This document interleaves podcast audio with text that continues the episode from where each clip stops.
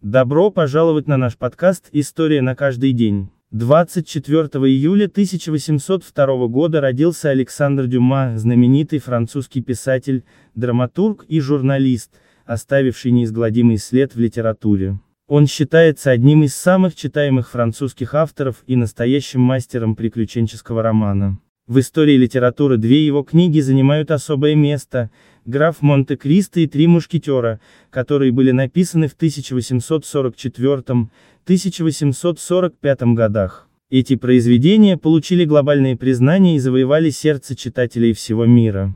Кроме того, под именем Дюма было опубликовано огромное количество исторических романов, над которыми он трудился вместе с литературными паденщиками. Общий объем творчества Александра Дюма оценивается как не менее 100 тысяч страниц. Он не ограничивался только романами, но и написал множество пьес, статей и книг о путешествиях. Как драматург, Дюма достиг больших успехов благодаря исторической драме Генрих III и его двор, которая была поставлена в 1829 году на сцене театра французской комедии. Но, пожалуй, его самым объемным произведением стали мои мемуары, которые были опубликованы в 1852-1854 годах. Жизнь Дюма была насыщенной и интересной. В 1851 году он спешно уехал в Бельгию, исчезая от кредиторов. В 1858-1859 годах он пробыл в России, принимая активное участие в борьбе за объединенную Италию и присоединившись к походу тысячи Джузеппе Гарибальди.